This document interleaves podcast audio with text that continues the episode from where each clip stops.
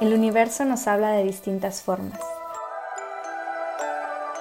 A través de las personas, de nuestros sentidos y nuestros sentimientos, de los acontecimientos más importantes en nuestra vida y a través de todo eso que llamamos coincidencias.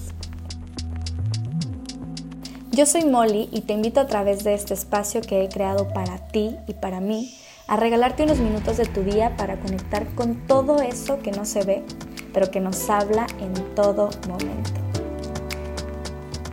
Háblame universo y muéstrame todo eso que aún no he sido capaz de ver. Comenzamos. ¿Cómo te han contado o te has contado que se tiene que ver tu ruptura y qué tanto eso está definiendo y haciendo más pesado tu proceso? Creo que las pérdidas, las rupturas son de las cosas más difíciles que experimentamos en esta vida. Y realmente nadie sabe qué es lo que estás viviendo en este momento. Creo que no por nada el apego es el último nivel del ego. Y con esto siempre me acuerdo de la serie de Avatar, no sé si la has visto, que es de un chico que está pelón y tiene como una em, flecha azul en la cabeza. Y hay una escena donde está con su maestro y entonces están como desbloqueando cada uno de los chakras hasta que llegan al séptimo, que representa el apego. Y le dice el maestro, ok, visualiza a esa persona que más quieres y empieza a despedirte de ella, déjala ir. Y en ese momento como que es demasiado para él, no puede y le dice, no puedo, es que no puedo. Y entonces dice, prefiero mejor quedarme con ella y como que intuye en ese momento que ella lo necesita y sale corriendo y se va de ahí. En tanatología dicen que terminar con una pareja es incluso más difícil a veces que superar su muerte. Creo que el perder a alguien es algo fuertísimo y no hay consuelo para eso. Dependiendo de cómo lo hayas vivido, tus amigos y tus familiares, tu familia te va a dar consejo, pero realmente creo que es inútil porque nadie de ellos está sintiendo lo que tú. Pueden darte su abrazo, su compañía, hacerte saber que están ahí, pero las palabras mm, realmente creo que a veces quedan cortas para representar o para hacer soporte a lo que estamos viviendo. Y te digo, depende de cómo lo hayas vivido, pues es lo que te van a decir. A veces te pueden decir, ay, ya, mira, era lo mejor, qué bueno, ya, ándale, ya, llora y síguele, ¿no? O sea, como decía en una de mis historias, una lloradita y a chingarle. Y tú sabes que tiene que ser así, pero en el fondo es mucho más complejo que eso. Puede que te digan también cosas como, ay, ya, él se lo pierde, es un pendejo, ya, o sea, como para animarte a que sigas adelante, pero realmente no importa lo que te digan porque pocos o incluso nadie sienten realmente y están viviendo y sintiendo lo que tú estás pasando. Entonces es algo muy complejo. Por un lado, tu mente entra en un proceso de intentar armar el rompecabezas. Todo esto lo digo desde mi propia experiencia, claro. Claro que he estado en terapia, en cursos, talleres de de apoyo emocional en ruptura de pareja y es un proceso que en lo personal llevo dos años transitando desde mi última ruptura y por eso lo comparto, te lo comparto desde el corazón. También últimamente me han llegado muchas chicas con este tema, yo creo que por lo mismo, porque es momento de que yo comparta esto y de alguna manera sé que puedo apoyar a otras en este camino. Entonces, volviendo a lo que les decía del rompecabezas, empiezas a contarte historias, empiezas a querer entender qué fue lo que pasó.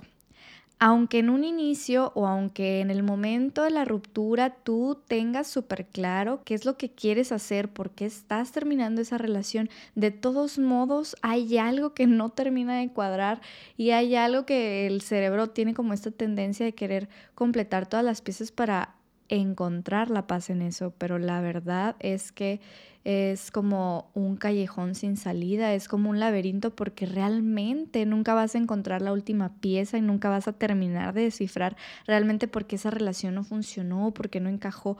Puedes encontrar muchas respuestas, claro que sí, pero tal cual como armar todo el rompecabezas, yo creo que simplemente te desgasta más.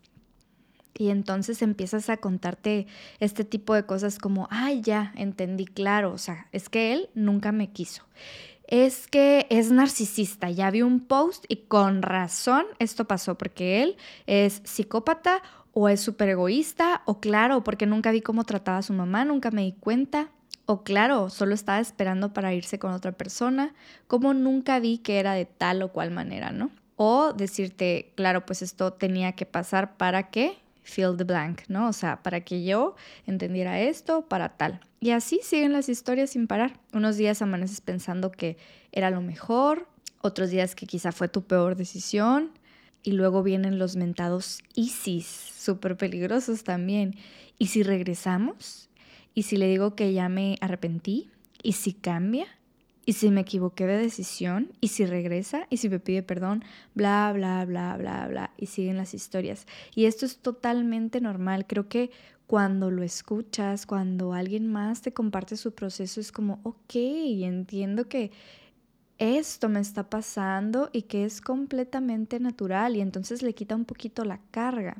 Pero aún así las historias no paran y precisamente Access, Access Consciousness es algo que me ha enseñado que lo que hace más pesado cualquier proceso son los cuentos que te cuentas sobre cómo se debería de ver o sentir algo y que muchas veces esto es inconsciente desde sentirte culpable por estar feliz en lugar de estar llorando en tu cuarto o estar enojada contigo por estar tan triste en lugar de estar en perra empoderada y continuando con tu vida.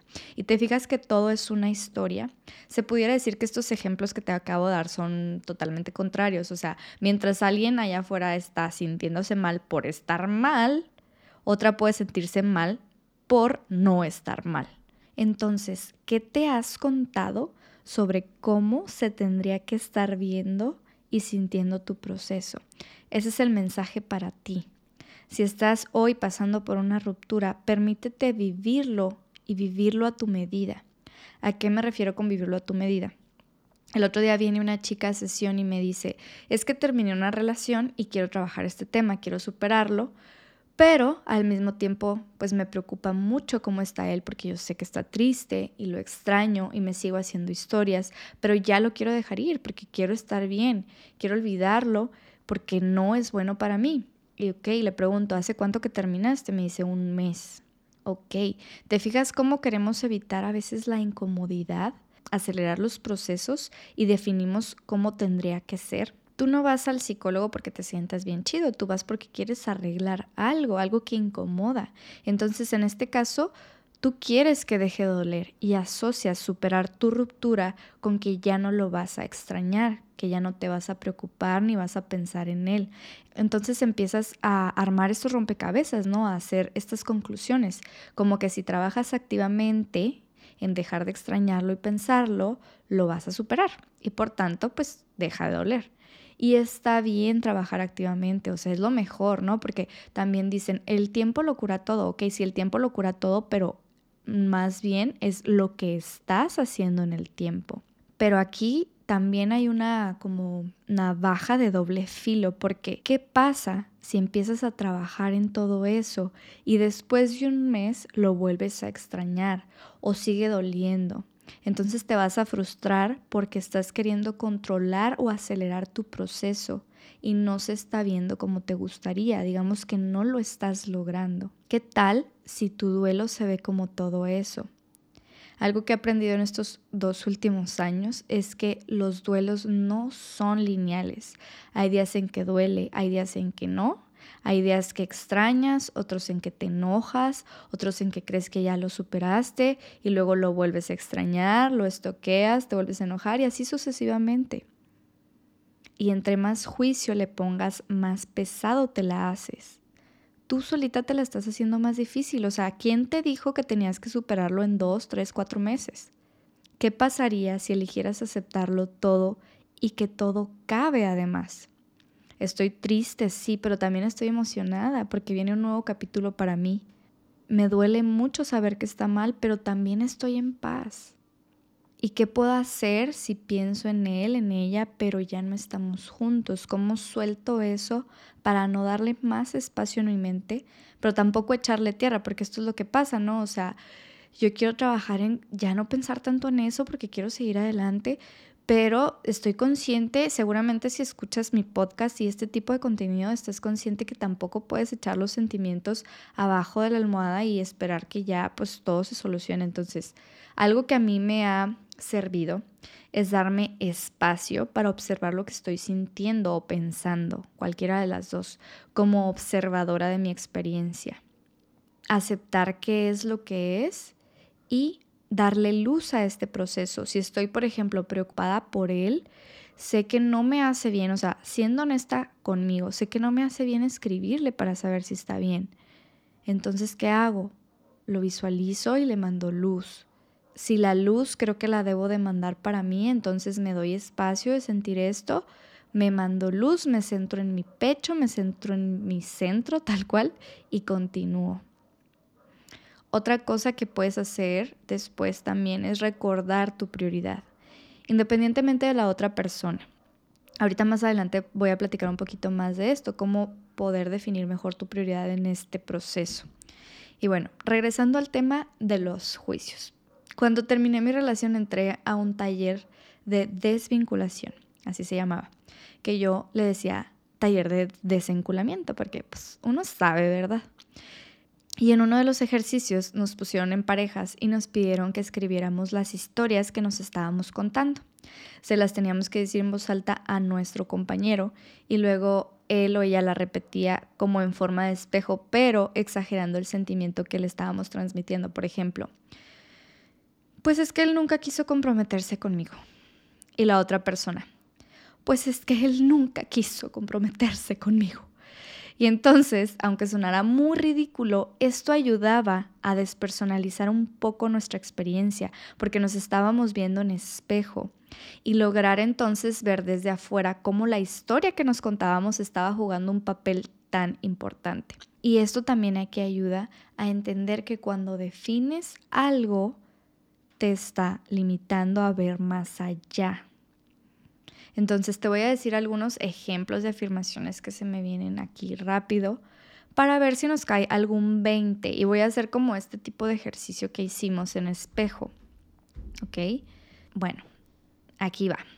Somos personas maduras, entonces tenemos que terminar sanamente y sin pelear. Güey, ¿por qué todas mis rupturas terminan así? Es que siempre cuando terminas te tienes que alejar y dejar de hablar. Tengo que actuar como perra empoderada. Él o ella la cagó, y si alguien se tiene que enojar, soy yo. Cuando se dé cuenta de lo que perdió, va a regresar llorando. Estoy bien pendeja por seguirlo buscando. Es que ya no puedo seguir así. Ya le pedí perdón y ni siquiera fue para darme las gracias. Pues si a él le vale madres, entonces que a mí me valga más va a estar bien cabrón para que yo me vuelva a abrir. Qué pendeja como no me di cuenta antes. Ah, pero que me ponga bien buena, a ver si no regresa rogando. Y que ni me vuelva a buscar el cabrón porque no se las va a acabar. Pues la neta, mira, a mí ya me vale madres. me sentí un poquito ridícula diciéndolo con esos con esa entonación. Pero bueno, espero que te haya servido un poquito. Esto te digo, es como para despersonalizar un poco, porque de repente no nos damos cuenta de las historias que nos estamos contando y realmente lo ridículas que son y cómo nos limitan, ¿no? O sea, el otro día me enteré que mi expareja ya estaba saliendo con alguien y pues como que empecé a llorar, ¿no? O sea, como que pues es lo que tienes que hacer, no sé, o sea, sí me dio el sentimiento, pero creo que ni siquiera lo había captado. Y de pronto me entró más el coraje por el drama que estaba haciendo. O sea, fue como, ¿qué vergas estás haciendo, güey? O sea, estás tú acá de que en tu drama y ni siquiera lo estás sintiendo realmente. O sea, realmente también es como ¿qué te ha dicho que tienes que vivir tu proceso así? ¿Me explico? Claro que después llegó el dolor y llegó todo lo que tenía que llegar y, y fui compasiva conmigo, pero en ese momento fue como, ay, güey, esto también está siendo una distracción para ti porque te estás agarrando de ahí como de tu drama y todo y estás dejando de ver otras cosas. Entonces, Todas estas definiciones no son buenas ni malas, solo están definiendo tus posibilidades. Chécate la energía que hay detrás. Ya definiste que tú o la otra persona no se puede enojar o que eres la víctima o que eres el victimario que tienes que tener una actitud determinada, que la única persona que puede llegar después es la misma que se fue, que tus capacidades son limitadas. Me estoy acordando de otro ejemplo que nos decía el psicólogo, que era como, a veces nos contamos como, es que ya no va a haber nadie más para mí. Y de verdad, de verdad, de verdad, o sea, yo sé que es normal pensarlo, o sea, es parte quizá del proceso, pero salte un poquito y ve la realidad y es como, güey, o sea, ¿cómo? O sea, es la última coca en el desierto, ¿cómo? O que ya se acabó toda la población mundial y solo queda él, ¿o qué? What the fuck, ¿no? O sea, what the fuck a veces con toda esa información que nos estamos diciendo y que no nos estamos deteniendo a poquito analizarla, aunque sea. Y entonces está bien, o sea, la intención de este capítulo es que reconozcas y que vivas tu proceso a tu medida, pero que también puedas ser capaz de salirte un poco y escoger lo que sea mejor para ti. Escoger esos pensamientos que sean de mayor contribución desde una mayor conciencia. Entonces, la intención con la que te digo todo esto, otra vez, no es para que te autocritiques o te juzgues aún más, ¿no? Sino para abrir espacio a más conciencia y a que conscientemente te permitas vivir tu proceso con todo y estos pensamientos. Pero que si identificas alguno que no precisamente está siendo benéfico para ti, entonces elijas diferente. Otra herramienta que te puede servir para vaciar todas esas historias y despersonalizarte un poco es la escritura. Yo me agarré escribiendo, neta, yo creo que una vez a la semana, hasta diario, cada que quería sacar algo y en serio fue una descarga súper buena para mí. Lo escribes y la carga emocional baja muchísimo. Y luego cuando lo lees días o semanas después te das cuenta que te sientes completamente diferente o que ya no piensas igual pero es bonito porque honras tu proceso de ese momento y el actual, reconociendo que lo que escribes y sientes hoy se puede sentir muy diferente mañana y está bien. Esta actividad se le llama el basurero. Y más allá de como escribirle una carta, como a veces los psicólogos te dicen, es simplemente desahogar todo eso que va saliendo te ayuda, digamos, a no tener arranques también, porque sabes que hoy lo extrañas, pero mañana quién sabe, entonces te la llevas más tranqui contigo. Y algo súper bonito también es que como esas cartas no las va a leer la otra persona, eres muy honesta con tu proceso y entonces esas palabras se convierten en decretos y de alguna manera te fortalecen para lo que viene. Te voy a contar algo súper cañón que me pasó. Tenía una libreta y agarré la mitad para adelante para escribirle a mi ex cuando recién terminamos. Pero la neta es que pues no tenía un orden. Bueno, como que agarraba y empecé a escribir y así, ¿no? El caso es que yo pensaba escribir de que, no sé, dos páginas un día, como casualmente, y que me agarró escribiendo, ¿no? Y así como que me agarró la inspiración y yo pues a darle. Y de repente llegó la última página, o sea, sin darme cuenta. Y escribo, Así fueron las palabras. Deseo que seas feliz y que encuentres con quien compartir tu felicidad, porque lo mismo deseo para mí. Y sé que para abrir espacio, entonces toca soltarte. Pues, ¿qué crees que pasó? Que a los pocos días me entero que estás saliendo con alguien más, lo que ahorita te conté. Y aunque la neta yo no sé si es feliz o cuál sea su proceso, de alguna manera sé que se alineó perfectamente. Y entonces cuando me dio el bajón de no mames, ya está con alguien más, el regresar a esas páginas que escribí unos días atrás me dio muchísima paz y me ayudó a transitarlo mejor. De alguna manera a través de la escritura me fui preparando y siento que fue algo súper auténtico, porque luego cuando le escribes directamente a la persona, esto de espero que seas feliz, bla, bla, estás generando expectativas también de reacción de la otra persona. Aunque digas que no, si esperas algo, quizás esperas que lo agradezca o que se sienta bien con eso o lo que sea, ¿no? Pero de alguna manera pues tienes una expectativa de reacción. Y cuando lo escribes para ti, se trata más de ti que de la otra persona. Y bueno, pues espero que esta historia te contribuya. Vamos a pasar a hablar de las prioridades. En lo personal, me considero una persona indecisa. La gente que me conoce dirá lo mismo. ¿Por qué pasa esto? pues por muchas cosas, ¿verdad? Aquí no se trata de hablar de eso. Pero, mm, ¿qué pasa, por ejemplo, cuando terminas una relación y no sabes si quieres regresar con esa persona, no sabes si fue la, la, decisión correcta, no sabes en qué enfocarte, porque en días piensas, no manches, es que lo que tenía, no sé cómo me llevaba con su familia, o que compartíamos esto, o que era súper cariñoso y que me sentía muy feliz, bla, bla, ¿no? Pero entonces vienen estas otras historias, o bueno, viene esta como otra parte donde te dices, bueno, pero ¿sabes qué? Ahorita yo necesito estar soltera porque estoy viviendo este proceso, yo quiero estar soltera por esto, o ¿sabes qué? Sí, estaba muy padre, pero ahorita quiero enfocarme en mí y me trae mucha paz estar enfocándome en mí. O si estaba muy padre, pero esto tal y tal y tal, ¿no? O sea, como que pones de un lado de la lista todo lo bueno que es estar con él, pero lo bueno, pones del otro lado todo lo bueno de estar soltera o de no estar con esa persona. Y entonces estás batallando en decidir si quieres estar, o sea, porque no sé si bueno, a mí me pasaba y también he notado con otras chicas que cuando no logran superar es porque realmente no han decidido dejarlo ir y entonces están brincando de esta lista a la otra.